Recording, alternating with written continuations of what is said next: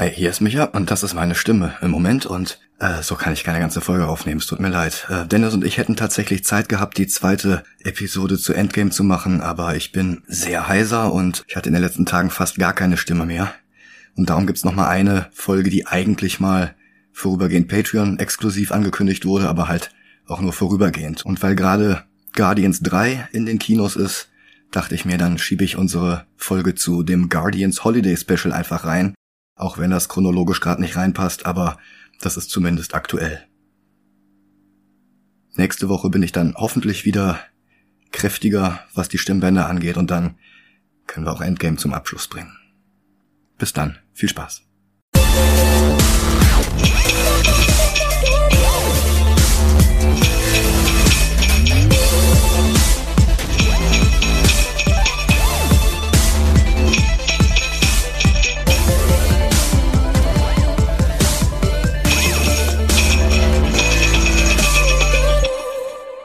Hallo und willkommen zu einer Movie Gelantes Bonusfolge zu Weihnachten. Ho, ho, ho. Mein Name ist Michael Heide. Mein Name ist Kevin, äh, äh, Dennis Kautz. und wir tauchen jetzt kopfüber ein in das neueste Werk des neuen Filmchefs von DC Entertainment, James Gunn. Way.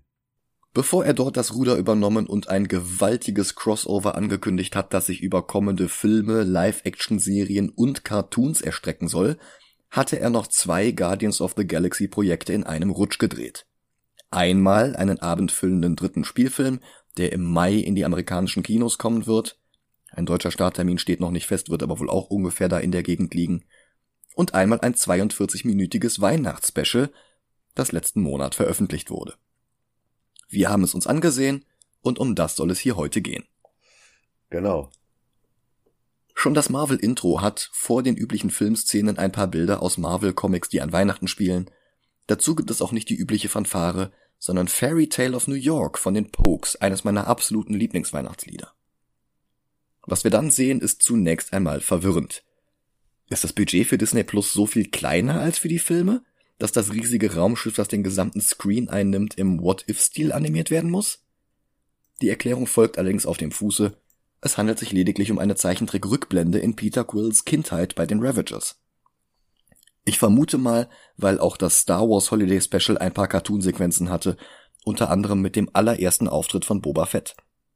Und Michael Rooker ist ja im Gegensatz zum restlichen Cast nicht mehr bei Volume 3 dabei und stand darum nicht sowieso in vollem Make-up zur Verfügung, Gunn hätte es auch einfach dabei belassen können, ihm getrennt von den anderen in Zivilkleidung ein Mikro vors Gesicht zu halten und seine paar Zeilen ohne weiteren Aufwand aufzunehmen.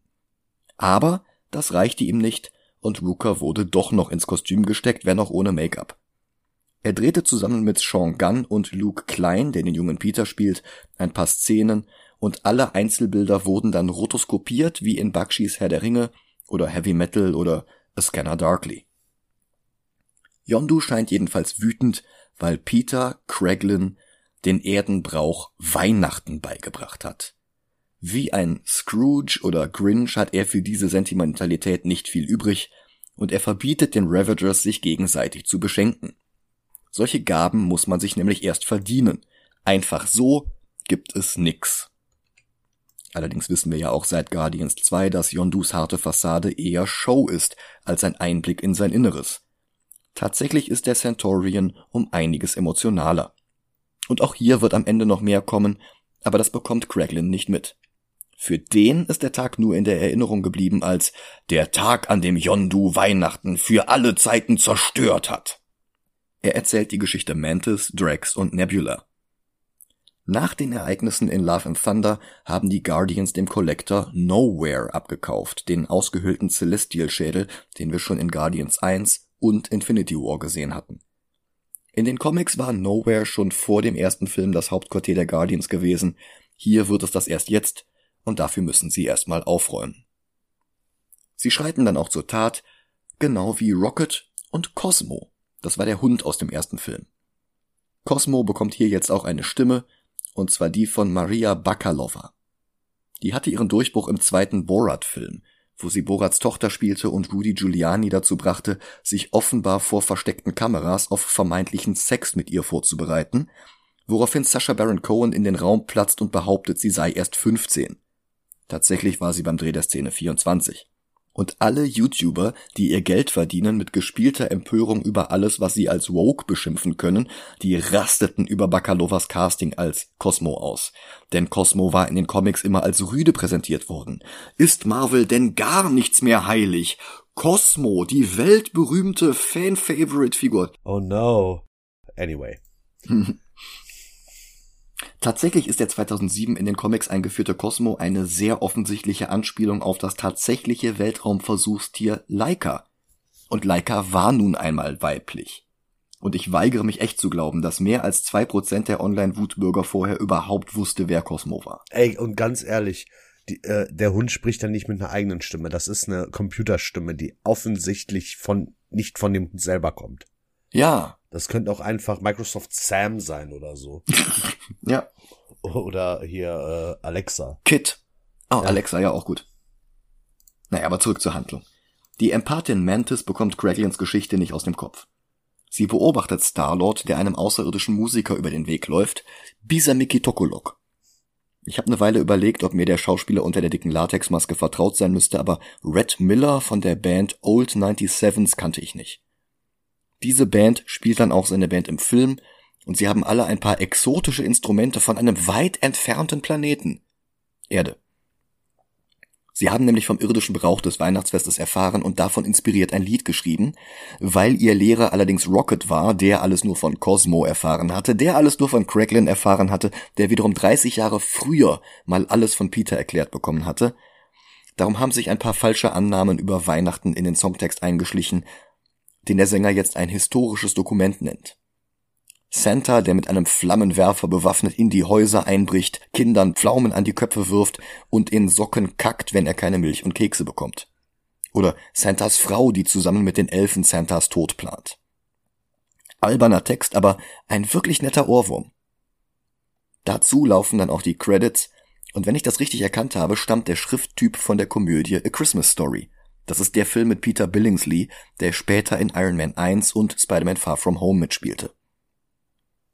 Danach unterhält sich Mantis mit Drax und enthüllt dabei uns gegenüber, dass sie es für wahrscheinlich hält, dass Ego nicht nur Peters Vater, sondern auch ihr Vater war. Eine Theorie, die von den Hintergrundbildern in Guardians Volume 2 gestützt wird, auch wenn die Szenerie zu uneindeutig war, um es als gesicherten Fakt zu betrachten, darum hatte ich es in Folge 134 auch nicht erwähnt.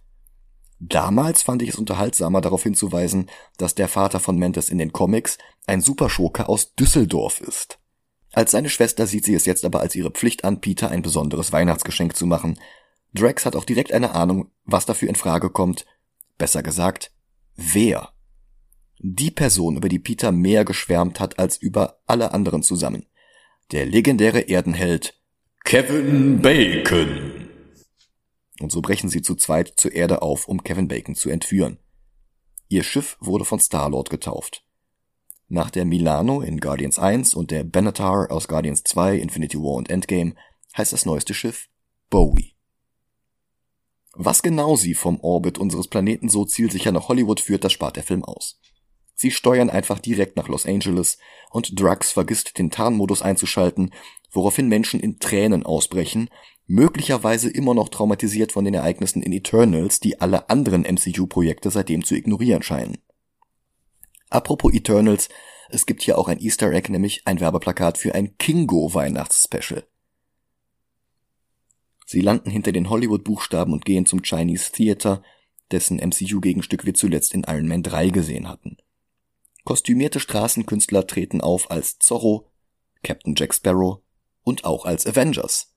Mantis hält einen von ihnen für den echten Captain America und begrüßt ihn so überschwänglich, dass der die Flucht ergreift. Drax wiederum wird von einem als Gobot verkleideten Pantomimen so in Rage versetzt, dass er den Typen verprügelt. Die Pointe habe ich nicht ganz verstanden, wenn ich ehrlich sein soll. Er sagt, Gobots haben seinen Cousin getötet.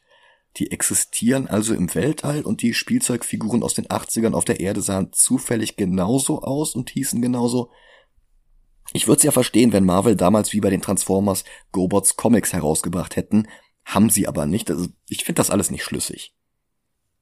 Ist auch egal, die beiden machen eine Menge Geld damit, sich von Touristen fotografieren zu lassen, Touristen, die Drugs für Kratos halten. Mhm. Previously in Movie Gelantes. Weißt du, was ich so ein bisschen verbinde? Also am Anfang gibt es keinen Sinn wahrscheinlich für viele, aber Drax ist für mich Kratos. Ja. Ja. Alleine die Tatsache, dass äh, hier Kronos äh, will, dass er seinen Sohn tötet und sowas, das ist, sorry, Spoiler, der Plot vom allerersten God of War. Sie hauen das Geld in der nächsten Bar auf den Kopf. Der Barkeeper ist ein Cameo von Flula Borg aus Pitch Perfect 2 und The Suicide Squad. Sie wollen von ihm wissen, wo Kevin Bacon ist, aber das weiß der natürlich nicht. Drax besteht weiterhin darauf, dass er Tanzen nicht leiden kann, Mantis hingegen feiert ausgelassen mit den anderen Leuten. Danach liegen die zwei betrunken vor der Bar auf der Straße und fragen sich, ob sie jemals Kevin Bacon finden werden. Eine Verkäuferin von Stadtplänen, auf denen die Häuser der Stars eingetragen sind, weiß die Antwort, die Karte kostet zwar 40 Dollar, aber Mantis nutzt ihre Kräfte, um sie dazu zu Jedi Mind tricken, ihr die Karte einfach zu schenken. Eine Ausprägung ihrer Fähigkeiten, die in Volume 2 noch nicht vorgestellt worden war, die in diesem Special aber noch mehr Verwendung finden wird. Und wie ich in der Folge zu Volume 2 aufgelistet habe, hat Mantis in den Comics sogar noch um einiges mehr Superkräfte. Sie finden dann Bacons Haus und klingeln, aber er macht ihnen natürlich nicht das Tor auf. Drax wirft Mantis dann über den Zaun und springt ohne große Anstrengung selbst hinterher. Sein Blick fällt auf einen aufblasbaren Gartendeko-Elfen. Mantis hingegen verliebt sich in eine gigantische Zuckerstange. Sie gehen dann direkt zu Kevin Bacons Haustür und klingeln dort Sturm. Er macht ihnen noch immer nicht auf, aber Drax bricht durch die Glasscheibe neben der Tür. Bacon ruft die Polizei an und es entbrennt eine Verfolgungsjagd durch sein Haus. Etwas slapstickig, aber dieses Holiday Special ist so schon 10 Minuten kürzer als das letzte MCU Special Werewolf by Night.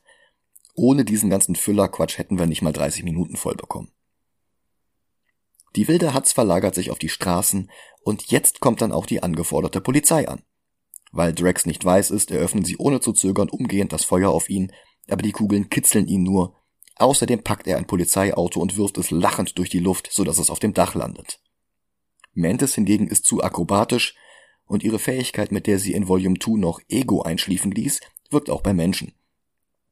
Dann setzt sie ihren Hypnose-Touch auch bei Kevin Bacon ein, damit er mit ihnen mitkommt.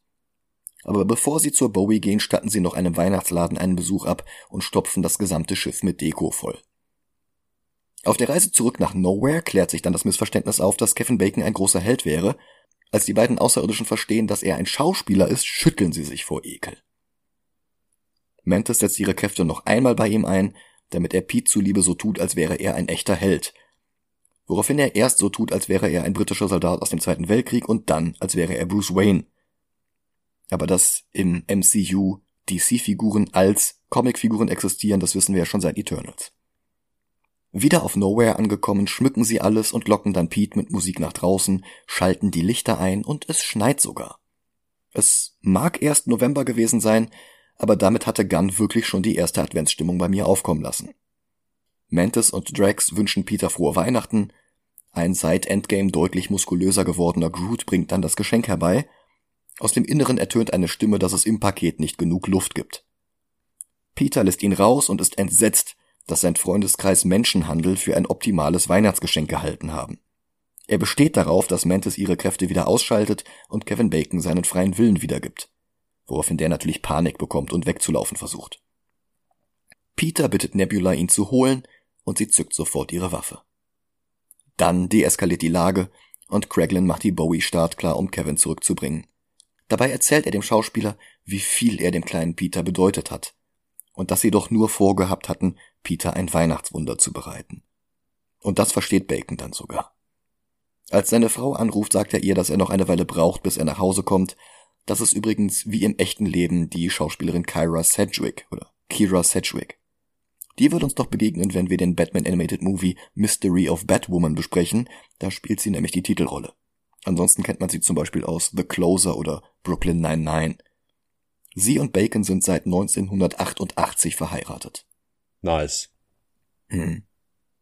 Dann geht er zurück zu den anderen und singt zusammen mit Bisamiki Tokolok ein Lied.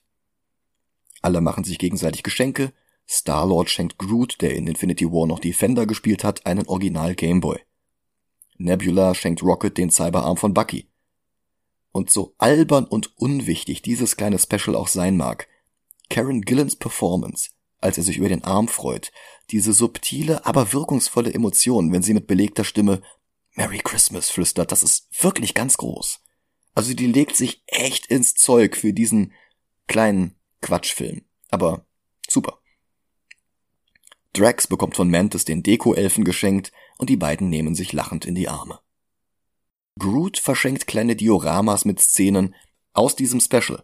Kraglin bekommt eine Figur von sich selbst, der eine Figur von sich selbst bekommt, die eine Figur von sich selbst bekommt. Das ist, das finde ich cool. Ja, und dazu möchte ich was sagen. Ja? Hast du I Am Groot geguckt? Nee. Echt nicht? Nee, noch nicht. Ach so, weil ähm, ich muss jetzt darüber reden, weil das Vorbereitung Ja, klar. auf den Film war. Ja, na, natürlich. Ähm, Groot bastelt in I Am Groot an einer Folge. Und ich glaube, das ist Vorbereitung auf das hier. Uh, das ist natürlich gut. Das ist natürlich clever. Wenn wir diese I Am Groot Folgen auch besprechen sollen, dann sagt uns ruhig Bescheid. Ja. Dann bricht Kevin Bacon wieder mit Kraglin zur Bowie auf. Er verabschiedet sich mit einem See you at Easter. Dann beichtet Mantis noch Peter, dass sie wahrscheinlich seine Halbschwester ist. Und dass Kraglin ihr erzählt hat, wie Yondu damals Weihnachten ruiniert hat. Peter erzählt ihr allerdings, wie die Geschichte danach noch weiterging. Er hatte Yondu damals die erste der kleinen Kitschfiguren geschenkt, die der danach an seinem Armaturenbrett gesammelt hat, wie wir aus Guardians 1 wissen. Und Yondu hat sich revanchiert mit den beiden Blastern, die Star-Lord seitdem ständig mit sich herumträgt. Die beiden Halbgeschwister umarmen sich, der Epilog wechselt wieder in den Zeichentrickteil vom Anfang und Fairy Tale of New York wird zu Ende gespielt. Credits. Danach schmücken Rocket und Cosmo noch Groot als Weihnachtsbaum. Als er die Arme sinken lässt und ein paar Kugeln herunterfallen, merkt Cosmo ein, dass Groot jetzt Weihnachten schon wieder zerstört hat. Rocket fügt hinzu, dass sie jetzt wohl noch ein weiteres Special brauchen werden. Und da hätte ich noch nicht mal was gegen. Also klar, das hatte jetzt keine große Bedeutung, aber insgesamt fand ich es doch nett und herzerwärmend. Ja. Schauspielerisch top, vor allem Pom Clementiev und Karen Gillan und natürlich Kevin Bacon, der so wirkt, als hätte ihm das alles tierischen Spaß gemacht. Ja, das glaube ich auch. Ich glaube, Kevin Bacon ist echt so ein Schauspieler, wenn er für sowas gefragt wird, sagt er, ey, auf jeden Fall und sich Ja. mega darüber freut. Das denke ich auch, ja. Und es macht Six Degrees of Kevin Bacon jetzt sehr viel einfacher. Ähm, alles über den beiden Guardians of the Galaxy Filmen, Rest ist mir egal. Sollen wir ihn dann direkt über Guardians 2 setzen? Warte, lass mich kurz gucken. Also unter Spider-Man 2002. Äh, sag Oder mal, sollen wir zwischen die Guardians sag Filme mal? Platz. Äh, 23. Äh, ja, zwischen äh, über Guardians of the Galaxy Volume 2. Okay. Weil ich finde diesen 40, 50 Minuten Film einfach besser als die ganzen, als die beiden Filme. Ich finde, das nimmt sich nicht so viel. Ich finde aber die beiden Filme auch gut. Ich sag mal, die beiden abendfüllenden Spielfilme haben natürlich sehr viel mehr Tiefgang. Ja, ja. Ähm, das hier ist jetzt einfach nur Flapserei, aber es ist schöne Flapserei, die halt wirklich auch Herz hat und Weihnachtsstimmung erzeugt. Mhm. Dann haben wir jetzt tatsächlich drei Guardians-Filme hintereinander innerhalb dieses sowieso schon sehr langen Marvel-Schlauchs. Ja. Alles klar. Dann habt noch schöne Weihnachten und macht's gut. Und kommt gut ins neue Jahr. Genau. Bis dann. Ciao, ciao. Tschüss.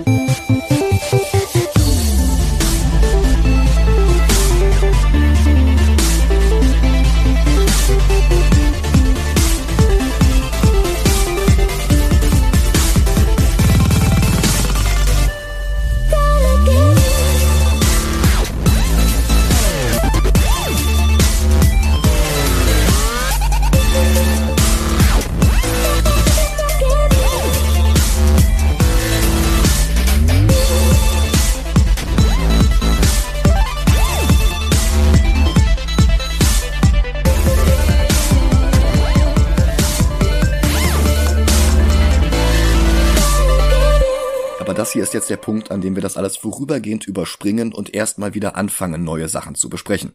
Genau. Ach nee, wir haben ja mittlerweile sogar schon Love and Thunder aufgenommen. Ich habe das Skript vorher geschrieben. Ja, das ist doch nicht schlimm.